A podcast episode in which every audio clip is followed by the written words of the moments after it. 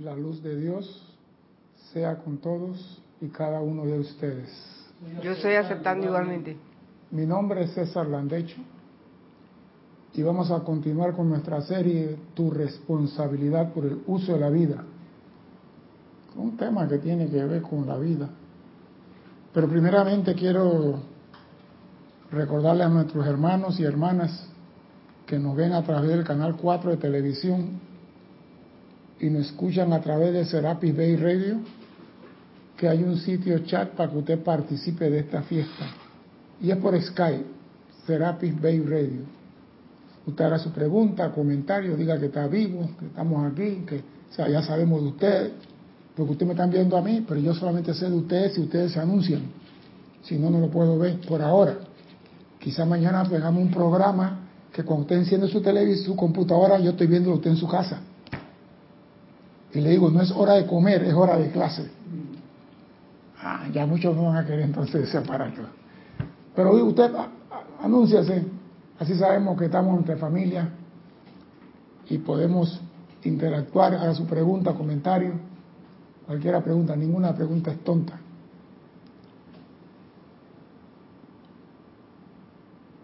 Yo a veces me pregunto, ¿qué es lo que la mayoría de los seres humanos hacen al final del año. ¿Qué es lo que la mayoría, mire que no hablo de estudiantes de la luz, la mayoría de los seres humanos hacen al final del año? ¿Qué es lo que la mayoría hace? Digo, arreglan su casa. Ajá, me gusta. Eh, preparan su cena. Me gusta algunos, o bueno, hay cierto porcentaje que busca a Dios o a la iglesia. Ajá, me gusta. Fiestean. Ya no me gusta mucho. Lo que pasa es esto. Todo ser humano al final de año hace un inventario. Todo mide qué se logró, qué victoria se alcanzó y qué no se alcanzó. Yo quería un carro, este año no lo conseguí. Ya eso entra en fracaso. Yo quería el trabajo tal en la promoción, en, el escalafón de la empresa, y se dieron a y a mí me dejaron como supervisor. Calmate. O sea que siempre andamos haciendo inventario a final de año de qué logramos y qué no logramos. Y muchas veces lo que logramos no le ponemos atención nos enfocamos siempre y ponemos nuestra atención el 100% en, lo que, en el fracaso, en lo que no se logró. ¿Por qué no se logró? ¿Qué no hice bien? ¿Qué es lo que tengo que hacer para poder alcanzar ese, ese objetivo? Siempre, siempre ponemos nuestra vida en, en el fracaso. Y nunca descartamos el fracaso y decimos gracias por los logros aunque los logros no son realmente importantes. Porque usted ve que hay personas que consiguieron todo lo que querían. Y tú te preguntas a veces, pero esa persona ni siquiera ama a Dios. Ni siquiera, según tu forma de ver, según tu forma de pensar, según tu forma de analizar, ese Señor no ama a Dios, pero recibió todo. Y yo que amo a Dios sobre todas las cosas, soy temeroso de Dios. Cuando Dios estornuda yo me escondo del temor que le tengo y no recibo nada. Y me encontré una clase del amado Maestro Ascendido Serapis Bey que dice, lo más difícil en toda nuestra experiencia es ver las marcas allí dejadas por los que fracasaron lo más difícil en los maestros ascendidos es ver la marca que deja en cada uno de los que fracasaron. Y dice, quizás solo temporalmente. Porque el hombre cuando fracasa, deja muchas veces esa actividad. Por ejemplo, yo quería correr la maratón de Nueva York y llegué de último.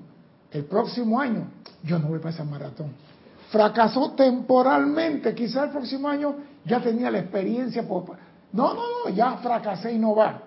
Y ese, por poner su atención en el fracaso, deja una marca sobre el ser humano.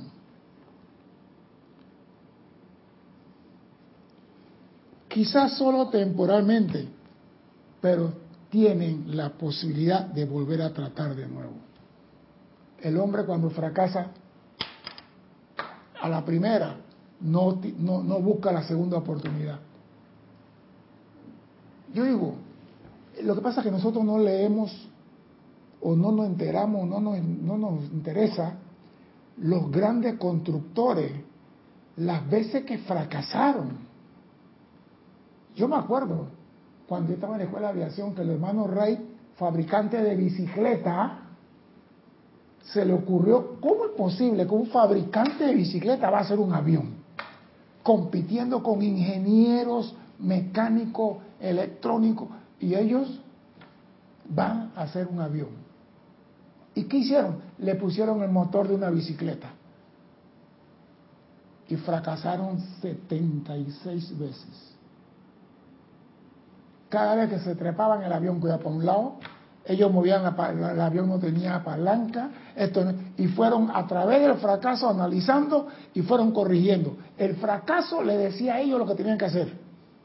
Hasta que de repente el bicho voló quizás ocho segundos nada más, pero voló, se sostuvo en el aire y eso sirvió para que nosotros nos vayamos de Panamá a París en ocho horas y si vamos en el Concorde, que dice que viene la segunda versión, cuatro horas. Pero no fue a la primera el triunfo.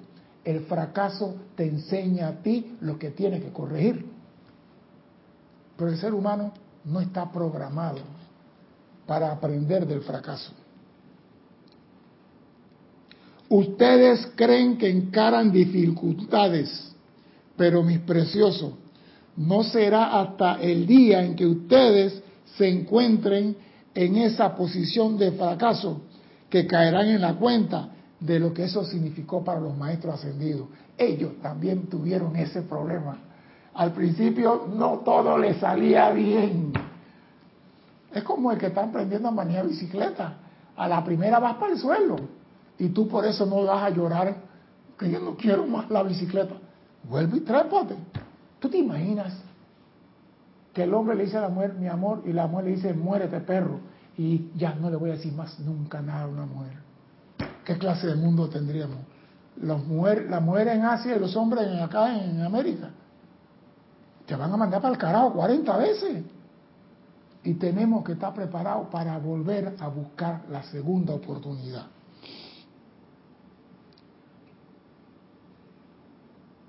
Las condiciones del mundo externos y las cosas que ustedes encaran actualmente en realidad no son nada en comparación con las condiciones que nosotros tuvimos. O sea que estamos fácil una vez yo estaba leyendo por ahí en un libro, en el templo del Señor que está dando la clase de Serapis Bay en Luxor, dice que había unos pasadizos y había unas piscinas, que había meterse en una piscina y había un lagarto que tú, querías la enseñanza, tenía que nadar y el lagarto venía atrás de ti y tú tenías que buscar la forma cómo salir del foso. Tú no sabías que el lagarto estaba lleno, pero tú cuando estás metido en un foso y ves un animal de atrás de ti, tú vas a ver cómo vas a salir. Y muchas personas se ahogaron, muchas no salieron. Y el lagarto estaba lleno, no te iba a hacer nada. Pero querían probarte si tú querías de verdad esa enseñanza. Antes, ¿tú quieres la enseñanza? Camina el desierto por 40 días, pues. Y nos encontramos allá en Bagdad. Camina. Hay personas que entraban en el desierto y a los tres días decían, el carajo los pastores, yo no quiero esta vaina. Entonces, antes tú para recibir cualquier cosa, tenías que demostrar de verdad que tú lo querías. ¿Y qué es lo más triste? ¿Cuál es la experiencia más dolorosa para un maestro ascendido? Ver a un amado bendito que no tiene la suficiente fuerza o luz dentro de sí para alcanzar la victoria. Oído a eso. Lo que más le duele a los maestros ascendidos a los seres de luz es ver a un hijo de Dios que no tiene dentro de sí la fuerza, oído a esto, y o la luz suficiente para alcanzar la victoria. Un hombre con fuerza no se rinde fácilmente y un hombre con la luz alumbra todo. Entonces, si tú no tienes ni fuerza ni luz, ¿cómo vas a alcanzar victoria? Dime, Cristian. Te voy a pasar los hermanos que han reportado sintonía hasta ahora. Olivia Magaña de Guadalajara, México, María Mireya Pulido desde Tampico, México, Rosaura, Verónica Olivo desde Bahía Blanca, Argentina, Alonso Moreno Valencia desde Manizales, Colombia, y Lancy desde eh, eh, Laura desde Guatemala.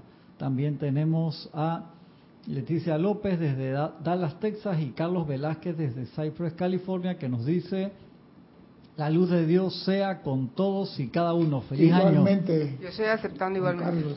Serán considerados fracasos aquellos empeños que se abandonan a medio camino. La perseverancia y constancia siempre llevarán a la victoria. Lo que pasa es, Carlos, el ser humano cree que la victoria está vuelta a la esquina. Y muchas veces la victoria no está a la vuelta a la esquina.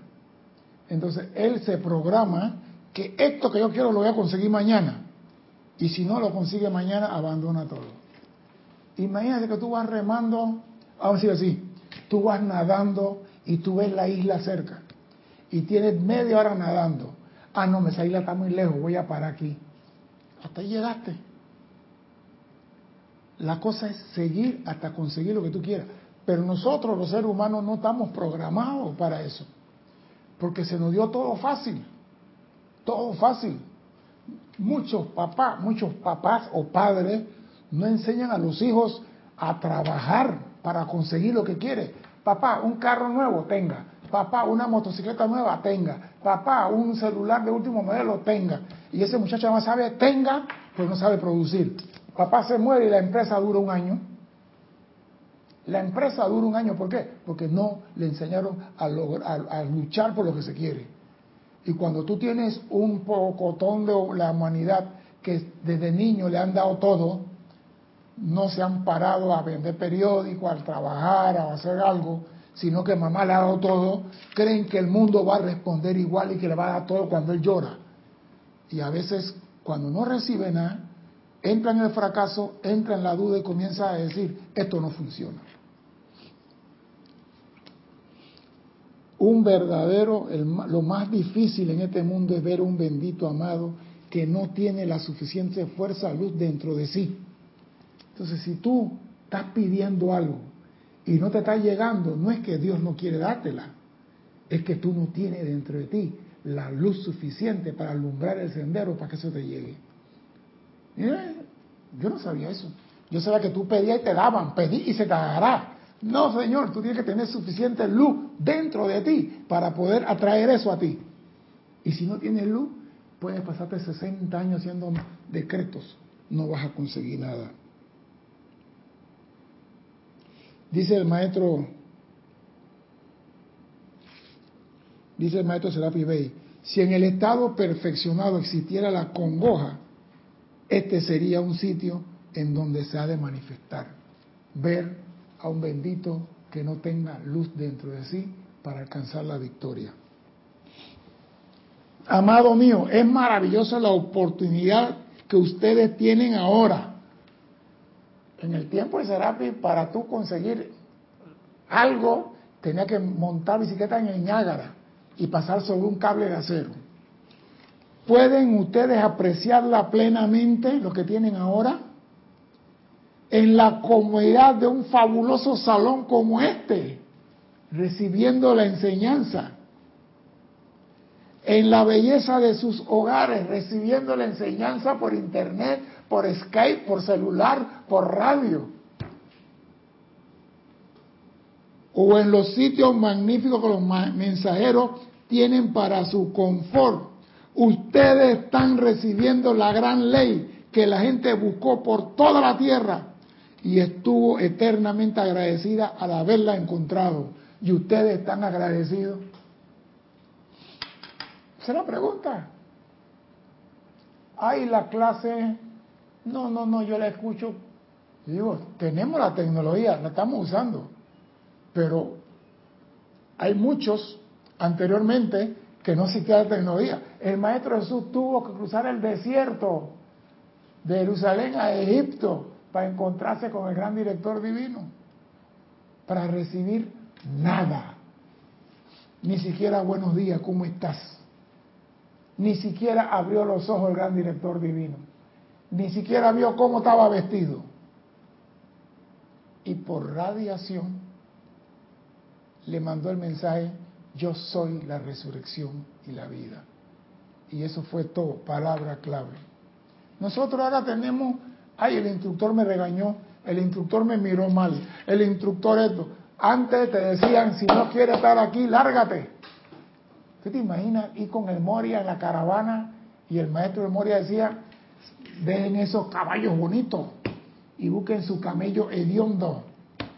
Quítense esa ropa de seda y pónganse esta clase de ropa. Ah, y lleven agua y lleven su puñal. Ay, qué maestro tan cruel, decime que llevo un puñal. ¿Para qué, maestro? Para que te mates en el desierto. Ah, no, si yo digo a un estudiante hoy en día, lleva tu puñal para que te mate, yo soy cruel, yo soy malo, yo soy Belcebú. Pero aquel entonces, porque es mejor que tú te mates a que los buitres te coman en el desierto, vivo. Dime, Cristian. Reportó sintonía también María Coronado desde Nueva York y Flor Narciso de Mayagüez, Puerto Rico. Carlos Velázquez nos dice, creo firmemente que la intención, la voluntad y seguir remando ya es una victoria en sí misma y más aún con esta maravillosa enseñanza a la mano. Lo que pasa es esto, cuando tú de verdad quieres algo, Carlos, tú no fracasas. Cuando tú quieres algo. Y yo, mira, a veces hablamos, damos clases y hablamos muchas cosas que vemos en la vida, pero a mí me gusta hablar lo que yo viví. Yo me acuerdo que mi mamá, yo lo dije aquí, mi mamá no nos permitía nosotros ir a la playa. Mi mamá le tenía un pánico a la playa, mi mamá era floja, floja la señora esa. ¿Cómo? Curso verano, tú no vas para eso. Pero como yo siempre he sido rebelde, yo voy a hacerlo de todos modos. Y cuando fui al curso de Verana, toda la gente venía de Chiriquí, de Veragua, de Los Santos, de Coclé, andaban en los ríos todos los días, tira para aquí, tirase de puente, y yo la vaina aprendí en la piscinita y voy a competir con ellos para clasificar para un curso, y no fue bonito, no me fue bonito nada, soy sincero, al principio no, pero yo por bocón, lo reconozco por bocón, le dije a una novia mía que yo le iba a regalar el diploma a Berrana. Así que yo no podía fracasar.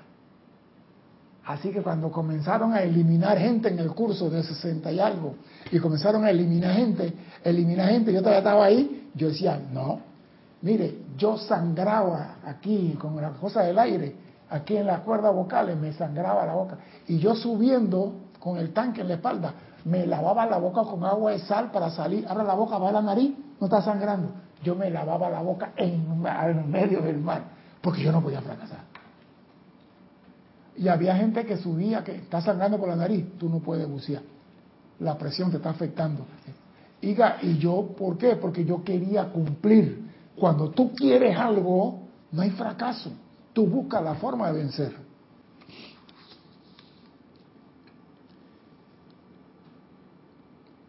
Se dan cuenta, mi precioso, aprecian lo que tienen ante sí, aprecian lo que tienen ante sí Estoy seguro que así es, dice el, amado Serapi Bey, y de, y de que lo apreciarán cada vez más, porque muchas personas creen que el logro, conseguir el carro, ya, gracias por el carro y doy gracias por el carro, y se olvidan lo fundamental.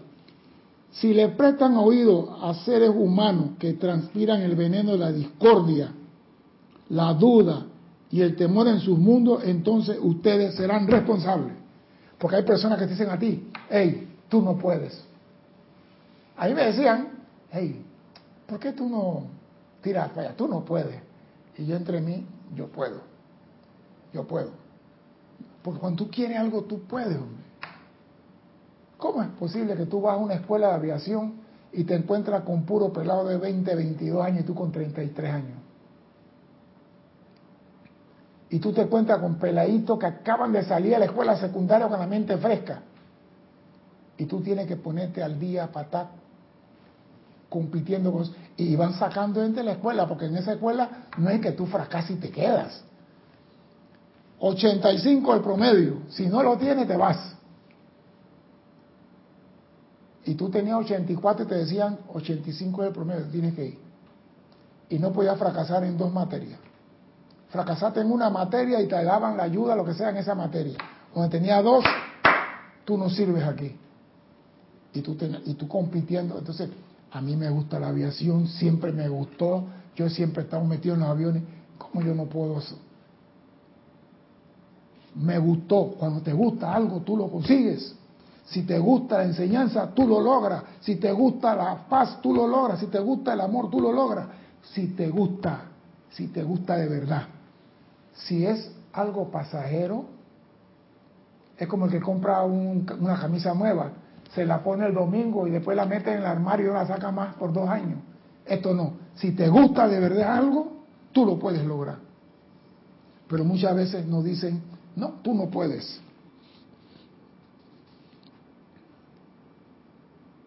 ¿Acaso no lo ven? ¿Acaso no ven por qué ustedes deben de ser decretadores y el gobernador de sus mundos? Ustedes pueden expulsar todo aquello que no deseen. No tienen que escuchar el falso chismoreo y todas esas índoles de cosas que exhalan veneno a sus mundos. Porque hay personas que son especialistas ¿Y por qué lo hacen? Porque a ti te dicen que tú no puedes. Por ejemplo, tú quieres subir un árbol y una persona te dice a ti, no, me, Nora, tú no puedes. ¿Por qué te lo dice? Por varias cosas. Puede ser por, porque no conoce a la persona bien. Puede ser porque... No te la conoce, pero te va a decir que no puede. ¿Por qué más? Em, porque es una persona negativa. No, porque es envidioso. Él sabe que él no puede y él no quiere que tú logres la victoria. Y te van a decir, no, tú no puedes. Te lo van a decir. Y mire lo que dice el Serapis Bey.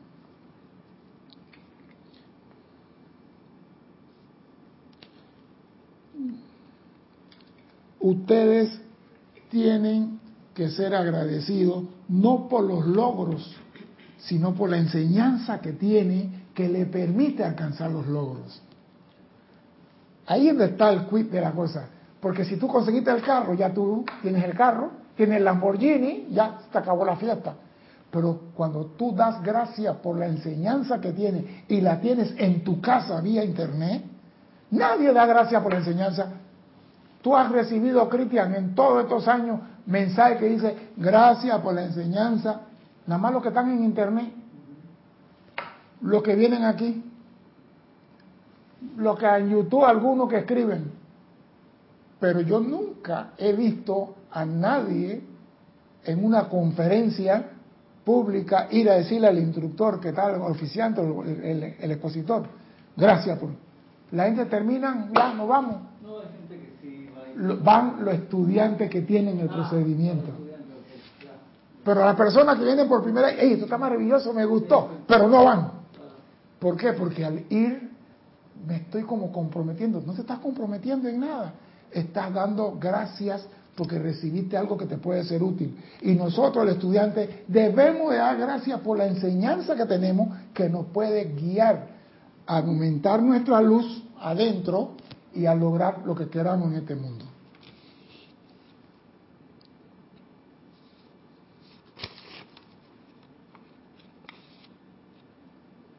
Me maravillo, me maravillo ante quienes han pensado que yo soy severo, dice el amado Serapis.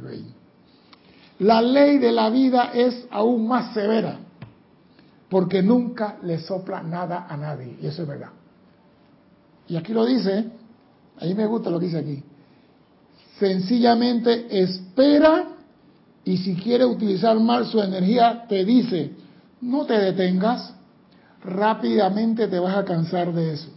La vida nunca te dice no. ¿Quieres coger cocaína? Cógela. Algún momento te vas a cansar de la tontería esa. La vida nunca te dice no. Pero los maestros ascendidos, que sí conocemos las condiciones, le soplamos y le soplamos y le seguimos soplando a la humanidad. Le soplamos que por ahí no es el camino. A veces los seres humanos no nos creen y prosiguen, pero aquellos que sí aceptan nuestra ayuda y con gran sentimiento amoroso deciden obedecernos, cuán rápidamente el júbilo y la perfección comienza a llenar sus mundos. Sí, porque, señores, deja la inarmonía. No, que yo nací así, soy latino. Sí, pero o sea, cólera, no, yo soy así porque yo soy español, pues coño. Hey, eso no te sirve. No estás tomando alcohol. Ah, no, que ahora, ¿cómo se llamaba? King Richard, el guitarrista de los Rolling Stones, ¿no? le metía la cocaína y cuando ya la sangre estaba vuelta a una, etcétera, se iba a, Suiza, allá le cambiaban la sangre una transfusión de cuantos litros por sangre nueva y venía jovencito, rosadito, bonito, a tocar la guitarra y a meterle la cocaína de nuevo. ¿A quién obedecía? A nadie. No obedecía a nadie.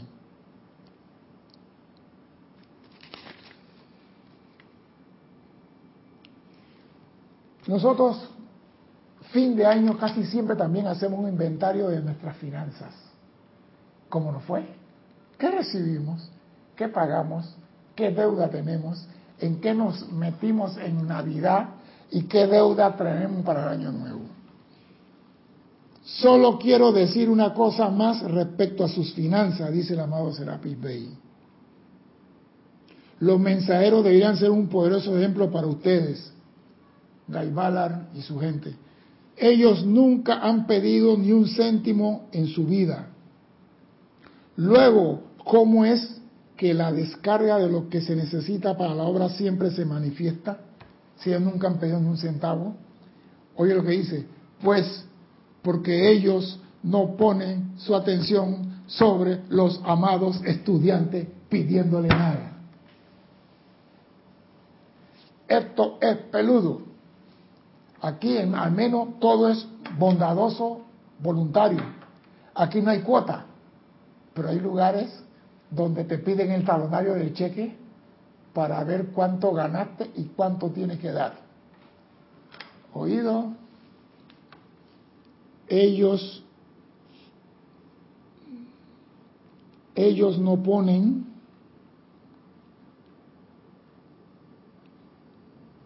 su atención sobre los amados estudiantes. No le piden nada.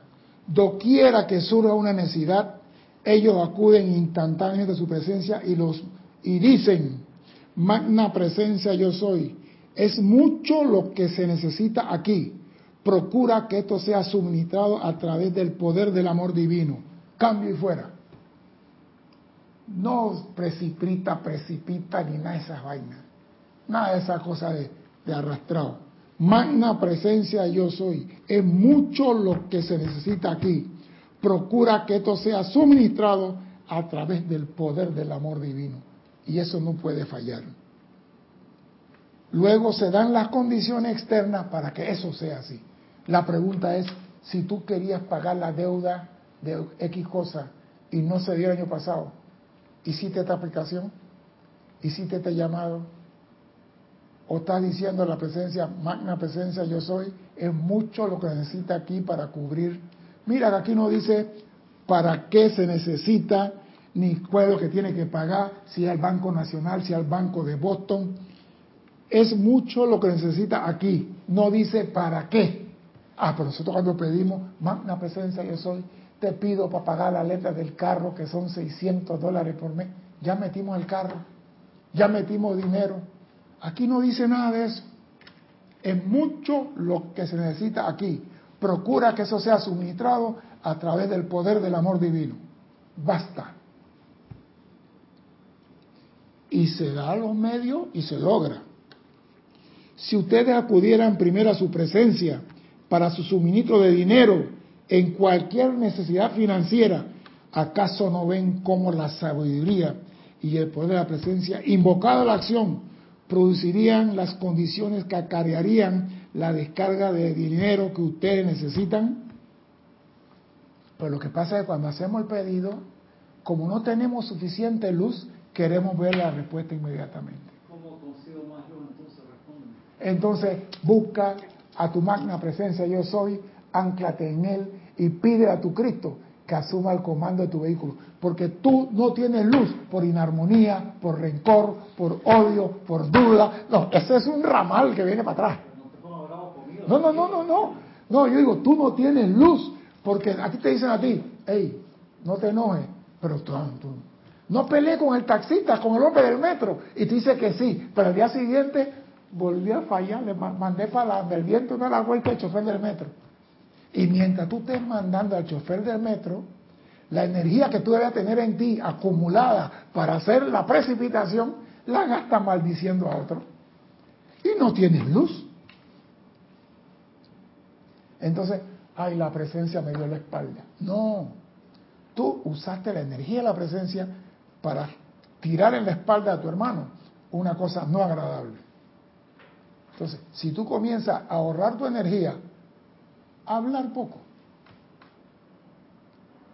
no estar pensando en tontería y, y, estar pendiente cada 24 horas, decirle al santo ser crítico, asume el mando y el control de mi personalidad y mis cuatro vehículos. Invoca la acción y obliga a lo que responda. Asume aquí, ayúdame a hacerlo perfecto. Ah, no, nosotros no pedimos nada de eso. Pero cuando queremos algo y no se nos manifiesta, Dios me dio la espalda. Si Dios está dentro de ti, aunque te dé la espalda, sigue dentro de ti. Entonces, ¿es que sirve que Dios dé la vuelta y mire para la derecha para la izquierda o para arriba, abajo, si está dentro de ti? Somos nosotros los que desperdiciamos la energía que debemos tener acumulada para poder elevar nuestra petición a la octava de luz y a través de esa, esa elevación venir la respuesta. Del cielo no va a bajar nada a menos que tú subas la cuerda primero. Ah, pero pedimos, pero no hacemos ninguna petición, no subimos la cuerda. Ah, no, Dios es poderoso, Él sabe lo que puede hacer. No, tú tienes que llevar el ascensor hacia arriba, en la cual van a traer lo que tú necesitas. Y ese ascensor se llama luz, que sube con tu atención. Tan sencillo como eso.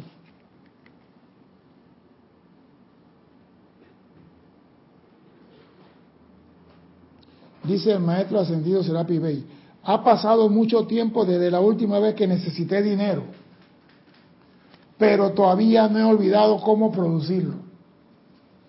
O sea que, y los maestros ascendidos lo dicen, que lo más fácil es traer dinero al este mundo. Entonces, ¿por qué la gente y muchos estudiantes de la luz pasan en Ñágara en bicicleta? Muchos estudiantes de la luz pasan en Ñágara en bicicleta y eso se ha visto. Porque todavía en nosotros hay rencor. Todavía en nosotros hay duda. Todavía en nosotros hay temor. Tú no puedes invocar a la presencia después de tener miedo a algo. Tú no puedes invocar a la presencia después de tener miedo a algo. Si tú coíste una ira, no invoques a la presencia, porque tus revoluciones están en, lo, en el sótano de tu edificio.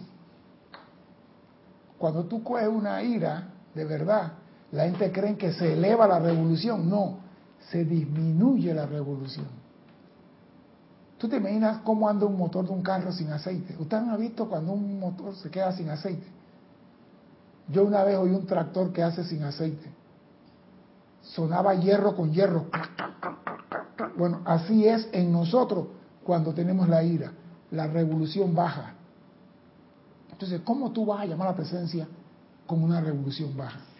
Aquietate, tranquilízate, respira, cálmate, y una vez que has vuelto a la normalidad, entonces a tu llamado. Pero nosotros cuando estamos molestos, queremos ser llamado a la presencia. Quiero decirle, amados míos, que una vez que hayan aprendido la aplicación de esta ley a través del amor divino, como si su mismísima vida dependiera de ello, siempre sabrán que en el futuro producirá cualquier resultado que ustedes quieran invocar. ¿Qué es lo que tienen que decir? Magna presencia yo soy. Es mucho lo que necesita aquí. Logra que esto sea suministrado a través del amor divino. Qué facilito. No hay mucha palabra ahí, pero el sentimiento detrás de eso y la certeza que lo vas a recibir. Porque muchas veces hacemos el llamado y estamos con qué? ¿Vendrá por DHL o por FEDE? Ya, se dañó. También hablamos para Año Nuevo, este año voy a comer comida sana, no voy a comer chicharrón, no voy a comer picante, no voy a tener sapito en la boca, nada por el estilo. Nada por el estilo. Voy a hacer ejercicio, voy a hacer y voy a hacer y voy a hacer. Esa promesa es el día primero. El día 8, ¿ya hiciste algún ejercicio, alguna... Cristian no, Cristian todos los días está pateando y tirando patá y puñeta en su vaina de karate. ¿Cómo, se llama? Adquido. Todos los días, así que él no tiene que hacer ejercicio. Pero los otros, tú ves que estaba gordito de tanto hacer ejercicio. Pero los otros que prometemos una vida sana, ni siquiera compramos las zapatillas. Igual ocurre con la salud de su cuerpo. No vayan a pensar ahora que estoy siendo severo, dice el maestro de nuevo, pero piensen, tomémoslo inicialmente desde el punto de vista general. Pensar que cualquier estudiante del yo soy, me refiero a los verdaderos, a quienes ha llegado a conocer su propia presencia yo soy, sigan cediendo al poder de la discordia que lo hace sentirse enfermo adoloridos en sus cuerpos. Eso es demasiado para mí. Oído, sigan cediendo al poder de la discordia que lo hace sentirse enfermos y adoloridos. Entonces, el problema de falta de suministro es discordia. El problema por falta de salud es discordia. Entonces, señores, tenemos que poner atención a lo que está pasando.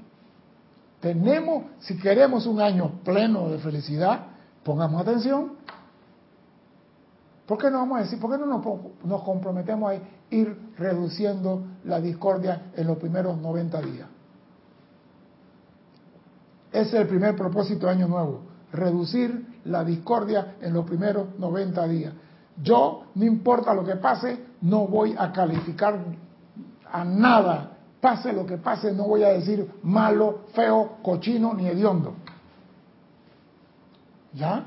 Comencemos pues a ver qué pasa. Yo no sé, estoy inventando. Porque yo todavía no lo he hecho. Yo estoy peleando con la discordia años. Ya no es lo mismo que antes, pero antes era ser una gota basta para que yo explote. Ya no, ya la aguanto un poquito, ya dejo pasar las cosas. Yo con el carro, tú me tirabas el carro tuyo y yo tiraba el tanque encima de ti. Ahora me, se me tiran y yo, ah, deja lo que pasa. Por ejemplo, yo tengo un líquido especial, Cristian, tú lo conoces para limpiar el vidrio del carro mío, para cuando está lloviendo no tenga que estar con limpia parabrisas. Y, y a mí me rechina que los muchachos vengan a limpiar el vidrio con abón detergente y, no me, y me ponen el abón en el vidrio. Y antes eso me ponía que me bajaba y quería pegarle. Sí, Cristian, porque digo, yo, yo gasto un platal limpiando el vidrio para que este hijo de Guanapeña, Ureña, Telma Alma, llegue y me embarre el vidrio de... Entonces, ¿ahora qué hago? Cuando lo veo venir, le digo que no. Pero saco la moneda y se la doy. Ya me conoce. Ya, ya no peleo. Ya aprendí. Antes ponerme bravo. No, no, no, no, no. Tenga, compadre, ven, gracias. Y me dicen, ni que, se la limpio. Y digo, no, no, no, yo le pongo este líquido especial. Ah, está bien, se ve bonito. Ya no peleo, pero antes no, antes tengo que ir a limpiar el vidrio nuevo por culpa de este pendejo. Señores, el mundo no es en siete días. Tú no vas a ser santo en un día. Tú tienes que ir viendo en qué estás fallando y ir corriendo. Y yo tengo fallas. Y tengo muchas todavía. Pero comparado con el César de antes, me gusta que César. Sí, porque antes era un amargado. El limón era relajito al lado de este señor. En el cuartel la gente trabajaba conmigo y decían, cúmplele y no le falle. Porque es perfeccionista hasta decir nomás. Ahora la paso. Ahora paso.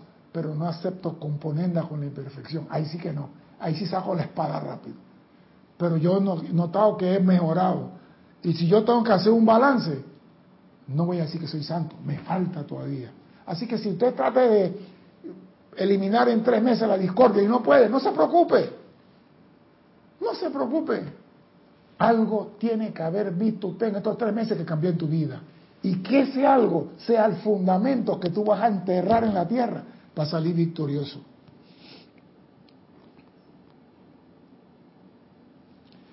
Es verdad, amado mío, posiblemente ustedes no lo saben todavía, pero en su presencia yo soy, ustedes tienen el dominio absoluto de esos cuatro vehículos.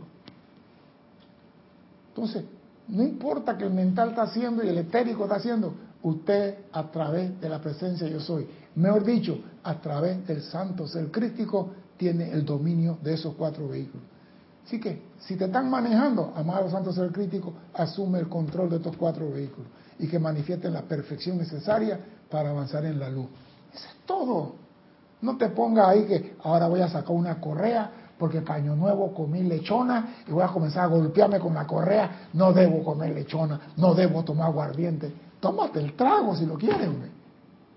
Llegará el momento en que vas a dejar la espada. Dime, Cristian. Rolando Bani de Valparaíso, Chile, también reportó sintonía. Carlos Velázquez nos dice ahora, se dice que toman 21 días para cambiar o crear un nuevo hábito. Tres meses son generosos para llevar a cabo un nuevo proyecto. La pregunta primigenia sigue siendo, ¿qué es lo que en verdad quiero? Tú quieres salud, tú quieres suministro, tú quieres armonía, tú quieres paz, tienes que sacar de tu mundo la discordia. Eso es todo. ¿Por qué? Porque hay gente especialmente creados para generar discordia. Por ejemplo, me mandaron un video. Sí, señores, llegaron aviones, oiga esto, oígase esto, señores, y lo voy a decir, quizás, yo no lo puedo comprobar, pero lo voy a decir. Me mandaron un video. El presidente de Panamá lo llevaron a Estados Unidos y se reunió con el Comando Sur y hoy en día han aterrizado 40 helicópteros en Darién con soldados y yo estaba viendo el aeropuerto y digo, ese aeropuerto no es de Darién. Ese aeropuerto no es de Darién. Y no pude ver la sigla en el video, porque conozco los aeropuertos de aquí. Yo digo, Darién no tiene ningún aeropuerto que tenga una pista de 30 metros de ancho. Pero comenzaron a mandar eso, entonces comienzan la gente a decir, sí, el presidente fue allá porque van a invadir Venezuela, que por aquí, por acá. Y entonces comienza a generar en personas que defienden a Venezuela y aquellos que están en contra de Venezuela a generar discordia, rencor y rencilla. Sí, que lo invadan, no, que no lo invadan porque violan los derechos. que hey, ¿a mí qué? Yo digo, yo no puedo confirmar eso. Pero hay personas que reciben como si fuera cierto todo lo que se le dice. Y esas son las personas que están sujetas, perdone, a la sugestión eh, espontánea mañana el sol va a estar verde. Y el pendejo va y lo repite. Hey, déjame ver el sol primero. Yo estaba diciendo a Cristian antes, yo vi aviones haciendo, un aviones rusos haciendo cosas que según mi conocimiento es imposible que lo hagan los aviones. Y yo digo, yo quiero ver eso en persona. Y si tengo que viajar a Europa, a Rusia para ver eso, voy a ir, pero quiero verlo. No video. Porque en video agarran unos aviones aeromodelismo, me hacen más de cuatro cosas y me lo ponen ahí. No, yo quiero verlo. Y si yo veo eso, digo tecnología de punta. Pero los maestros ascendidos nos lo dicen. Las cosas que no hacemos caso, no lo crea, compruébalo. Y muchas personas repiten el chisme a, a tutiplén. En su presencia yo soy, está el dominio absoluto de esos cuatro cuerpos. Por favor, acéptenlo esta tarde y permítanme ayudarlos a sentirlo de manera tan definitiva que la próxima vez que algo trate de autoafirmarse, ustedes dirán, oh no, eso sí que no. Una vez fui te amo, ahora yo soy el amo. Mira qué cosa tan sencilla para sacar de ti la discordia. No dije, llama a Violeta fuera de aquí, desaparezca, que, hey, oh no, tú no mandas aquí, aquí yo mando. Ya, es el decreto. Mira que lo, esto es enseñanza para un niño de 5 años que diga, yo no, no, mamá, yo soy el amo. Ya.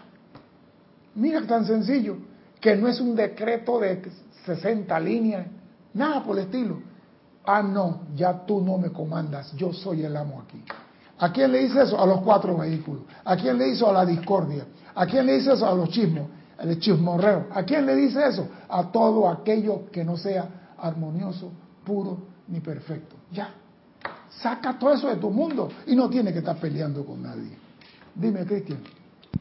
Dice Carlos Velázquez, cuidado con los mensajes que van directo a alterar el mundo emocional. Por ejemplo, la playa de la capital de México es infestada de tiburones. Absténgase de viajar al DF.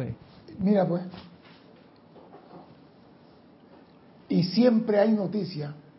Y ahora con ese famoso internet, señores, mira, a mí me gusta, lo voy a decir porque lo aprendí así, la inteligencia cubana.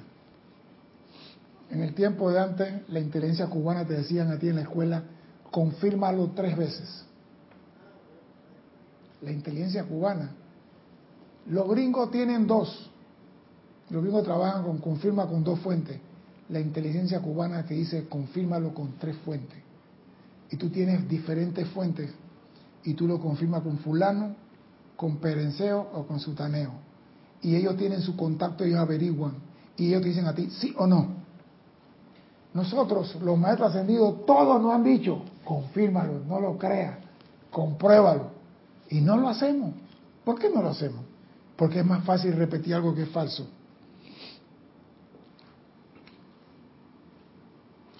Observen una vez, tú fuiste el amo, pero ahora yo lo soy. ¿Qué creen que eso hace? Ustedes están reconociendo al instante que el más pleno poder de su magna presencia yo soy tiene dominio en la salud, en su cuerpo. Muéstrenle algo humano que pueda enfrentarse a eso. Cuando tú dices, yo soy el amo. Un resfriado, yo soy el amo. Lo que se presente, dime. Dice Carlos riéndose, la capital está ubicada en el centro de México, no tiene playa. No tiene playa. No tiene playa.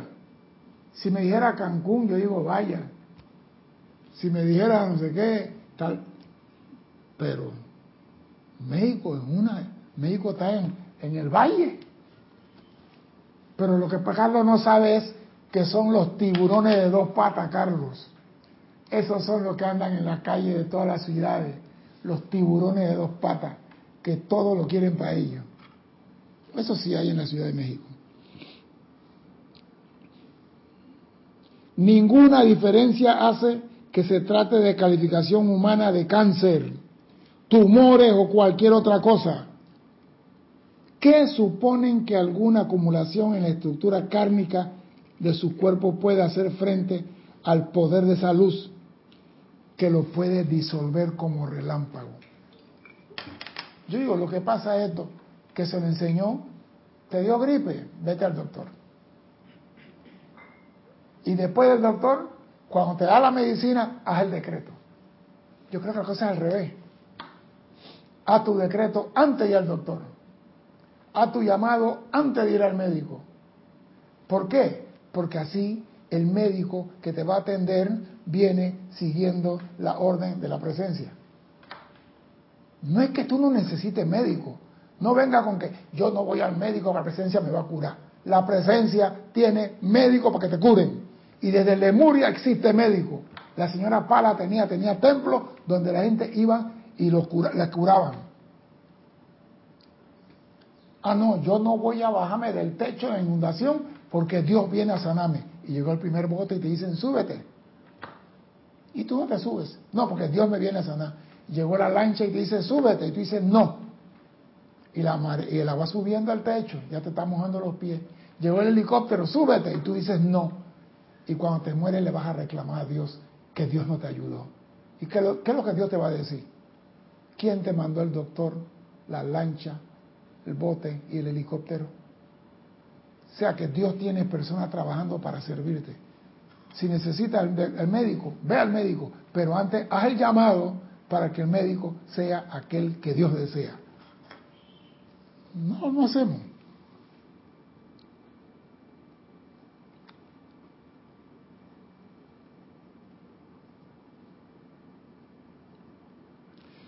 Solo porque la personalidad la abraza y dice, tengo miedo de dejarla ir, ustedes no vencen. Mire, yo creo que este deja, dejarla ir, ya entiendo lo que los maestros dicen. Cuando yo voy al, por eso a mí me molesta a veces, cuando digo la gente hablando, usted va al Seguro Social aquí en Panamá, que es donde te atienden para hacerte un electro, lo que sea, y hay la persona hablando, y no hablan de la sanación, ¿sabe lo que hablan? Ah, no, que me sacaron unas piedras y eso sí dolió. Ah, no, no, eso no es nada. A mí me sacaron de la columna y comienzan a vanagloriarse de lo que no deberían. Y cuando hablan a mí, yo les salgo con una pedra rápidamente. Yo salgo de esa conversación. ¿Por qué? Porque son personas que no dejan ir las apariencias. Porque si tú te dejaste con una mujer, ¿por qué tienes que mencionarla todos los días? Se fue, se fue y se acabó. Ah, no, Guanacalambú. ¿Y cómo hace César? Bien, pero ya sabe que Guanacalambú se fue, ¿no? A mí qué me importa, se fue Guanacalambú, que se vaya. Ah, no, la menciono. Lo mismo, donde está tu atención, ahí estás tú, eso traes a tu mundo. Enfermedad quiere, sigue mencionando la buena. Tú quieres salud, no menciono ninguna enfermedad. ¿Cómo estás? Hoy hablé con un amigo mío. Feliz año nuevo. Eh. ¿Cómo estás? Más o menos. Y yo le dije, desglósame esa ecuación. ¿Tienes mitad cuerpo un ataúd y mitad cuerpo andando? Me dice, no. Entonces, ¿cuál es, ¿cuál es el problema? ¿Por qué decimos más o menos? ¿Qué significa eso? Yo estoy bien que yo tengo dolores aquí por las travesuras y los golpes y todas las locuras que hacía. Eso sale más adelante, lo sé. Pero yo estoy bien. Me duele, pero estoy bien. ¿Cómo tú vas a decir más o menos? Yo digo, yo entiendo más o menos la mitad del cuerpo en el ataúd y la otra mitad caminando. Eso es más o menos. Porque mientras tú estás vivo, tú puedes vencer todo. Ustedes saben que estoy bastante serio al respecto. Sabe que, es, que eso precisamente es lo que, de hecho, sus sentimientos hacen. No dejan ir la discordia. Ustedes desean deshacerse de una condición perturbadora, pero cuando invocan el pleno poder de la presencia y esta comienza a doler un poco, más ustedes dicen, ay Dios mío, cancela esto. Ah, no, yo te, yo, esto me está molestando, pero voy, el doctor dice que tengo que ponerme ocho inyecciones. Ah, no, me puse una porque estaba ahí, pero la otra siete no. Entonces, ¿qué sucede? Cuando tú vas de nuevo, ¿qué te dice el doctor? Cuando tú no cumpliste con la primera parte, ¿qué te dice el doctor? Vamos a ver si, tienes idea. Tiene que ponerse ocho inyecciones. Usted se pone una y se pierde. A los dos meses reza el doctor porque estás peor. ¿Qué te dice el doctor? Que tiene que ponerse el doble de las inyecciones. Son 16. Entonces, si tú sabes que tú, como ser humano, tienes que sacar la discordia de tu mundo para poder vivir en armonía, paz y recibir todos los regalos del mundo, ¿qué esperas si para poder sacar la armonía de ti no causa dolor? Yo no sabía, Cristian, sácame la duda. La armonía causa dolor para sacártela.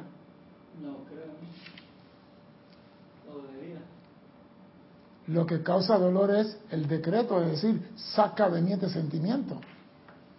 Y está vigilante, eso sí causa dolor. Que tú tienes que estar vigilante y cuando, ah, se me fue el perrito, pero en la próxima no se va ahí. Eso causa dolor. Pero aparte de decir, amada magna presencia, saca de mí este sentimiento de discordia. Amado santo ser crítico, asume el mando y el control. Eso no causa dolor. Pero nosotros insistimos en que no se vaya lo que yo puedo vanagloriarme. Yo puedo, hey, tú no tienes nada, no tengo nada que decir, yo estoy feliz. Ah, este hombre no se puede hablar con él porque el tiempo está feliz. Ah, pero si yo digo, no, me tengo la asiática que me estás matando, y tengo la migraña, y tengo, y tengo, y tengo. Ah, hay una conversación constructiva, estamos hablando entre gente de la sociedad. Ahí sí, pero cuando yo digo, ¿y tú cómo estás? Bien. ¿Y tú? Bien. No tiene nada. Nada. Con esto no se puede hablar. Mira cómo te segregan por decir que tú no tienes nada. Pero si dice, ah, no, si ahora mismo tengo no sé qué cosa, ah, tú eres parte del club, ven para acá, tú eres bienvenido. Pendejo, déjalo ir. Eso no es parte de tu vida. Tu vida, tú viniste aquí a aprender a ser maestro de la energía y vibración. Estamos hablando de controlar tu energía, controlar tu vibración. Y si tú no logras eso, ¿cómo vas a producir luz para poder tener suministro y salud? Que es lo que todo mundo pide al inicio de año. Si tú quieres tener un año pleno de felicidad, de armonía y de todo, comienza a ver dónde matas tu energía en discordia, en rencor, en duda. Comienza a hacer tu inventario y decir, este año ya la pillé, esta no va. Ya pillé esta, también la agarré, no va. Y comienza a cambiar.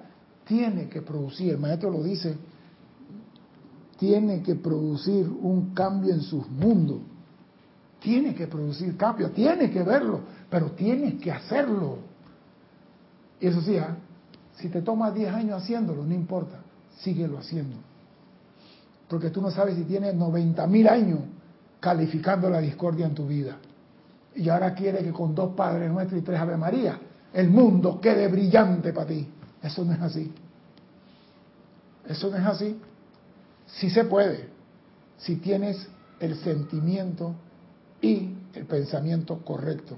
Y emana de ti esa luz que todo lo puede, sí. Pero nosotros ya lo dije en una clase, nuestro decreto no va más allá del cabello más corto que tenemos en la cabeza.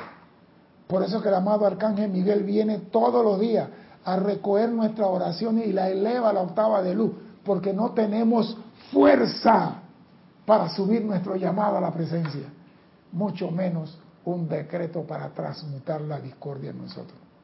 Entonces, ¿qué tenemos que hacer? Observar en qué estáis fallando, buscar los errores, no eliminar los errores, buscar los errores, en qué fallé.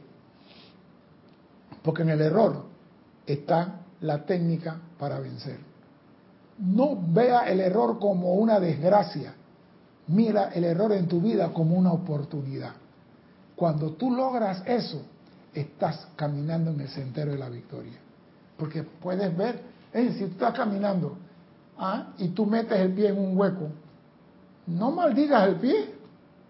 Mira el hueco, reconoce dónde está el hueco, reconoce los familiares del hueco, porque pueda que no sea ese hueco, pueda que sea otro mañana, pero ya tú conoces, epa, hay un hueco, ya te conozco bacalao, ya te conozco, ya yo sé por dónde viene. Eso es lo que aprendiste de un error. Y el error está en el Padre nuestro de todos los días. Está en nuestra un académico para que aprendamos a ser victoriosos. No importa cuál negra sea la noche, la luz de una estrella alumbra. Y tú tienes el poder de manifestar esa luz. Voy a dejarlo hasta aquí. No voy a avanzar más. Quizá la próxima semana continuaremos con el tema experiencias difíciles. Mi nombre es César Landecho. Gracias por la oportunidad de servir y espero contar con su asistencia el próximo martes a las 17.30 hora de Panamá. Hasta entonces, sean felices. Muchas gracias. Gracias.